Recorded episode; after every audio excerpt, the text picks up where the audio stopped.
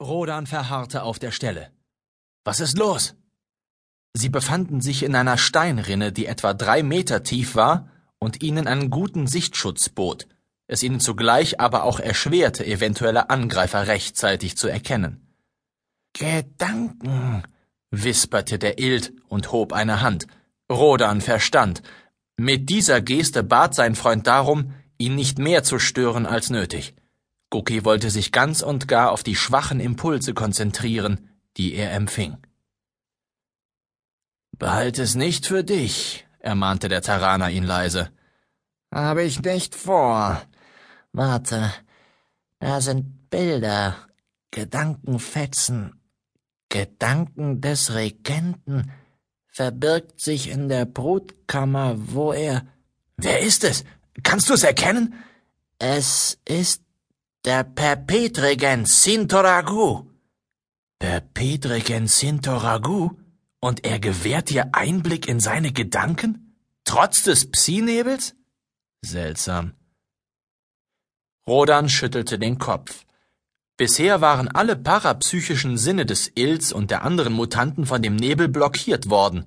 Und auf einmal empfing Guki die Gedanken eines Regenten der Energie?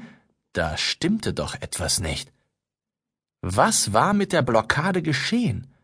War sie zusammengebrochen? Oder hatte der Perpetrigent sie bewusst aufgehoben, um ihnen Informationen zukommen zu lassen? Rodan bezweifelte, dass sie seinen Gedanken trauen durften. Vermutlich waren auch sie nur Schachzüge in dem strategischen Spiel, welches ihr unsichtbarer Gegner betrieb. Eine Falle, dachte der Terraner. Was sonst sollte es sein? Nun red schon, drängte er den Ild. Was kannst du noch hören? Es geht um die Geschichte der Magadonen, die von Magadu gespeicherten und weitergegebenen Erinnerungen des Regenten. Der Mausbiber legte sich die Hände an den Kopf, als könnte er dadurch seine Gedankentätigkeit anregen und seine telepathischen Möglichkeiten ausweiten. Ich glaube nicht, dass er sich mir bewusst öffnet, das würde ich ganz sicher erkennen. Nein, nein, er will mich nicht täuschen.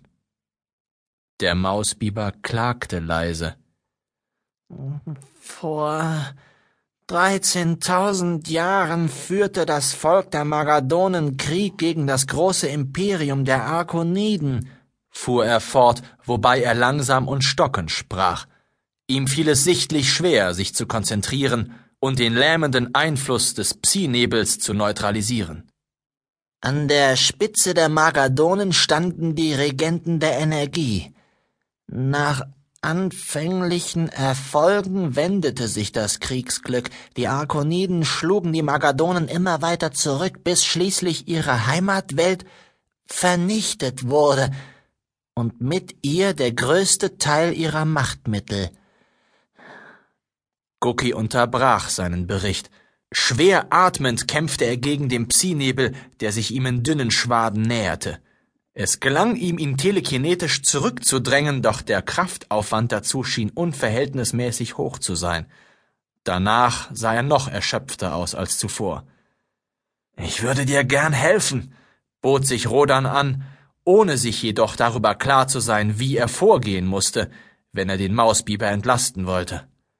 Das kannst du nicht, stammelte der Ild. Niemand kann das. Er legte seine Hände halssuchend auf Rodans Arm. Die Arkoniden glaubten an einen überwältigenden und endgültigen Sieg.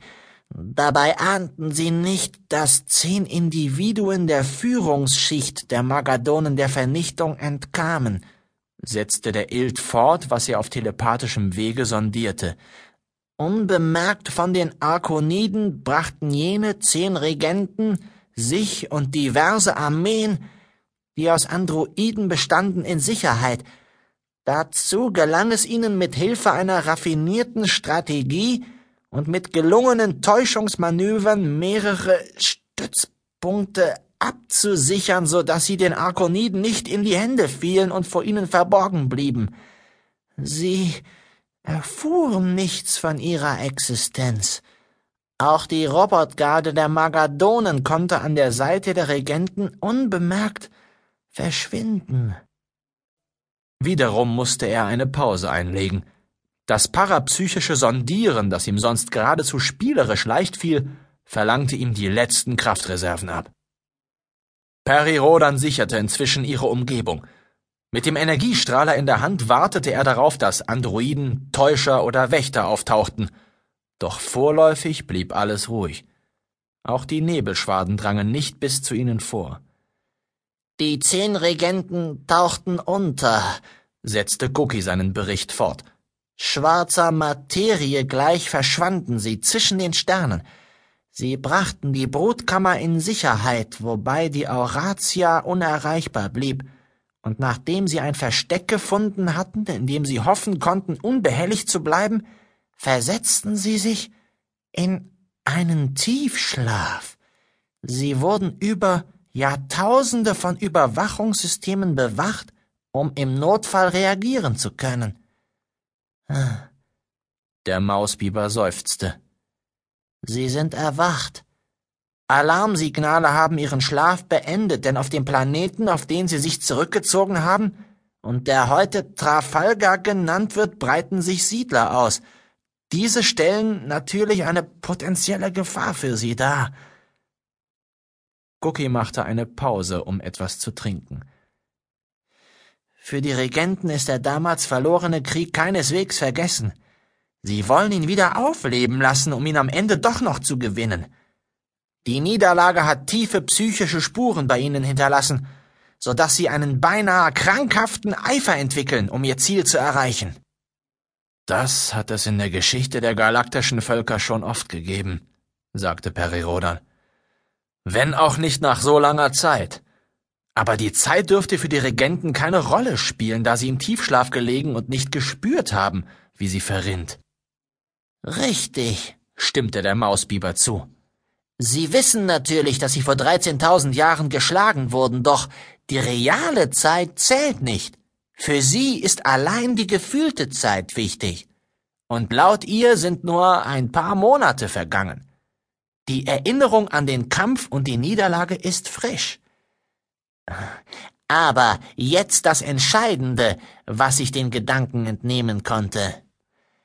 Nach den Analysen, die von den Regenten vorgenommen wurden, steht ihnen vor allem ein Gegner im Weg, der sie daran hindert, erfolgreiche Revanche zu nehmen. Es ist das kleine, aufstrebende Imperium der Terraner. Schon mal davon gehört? Rodan stutzte. Damit hatte er nicht gerechnet. Die Terraner? Wieso das? Was haben wir mit den Regenten der Energie zu tun? Goki sah ihn ernst an.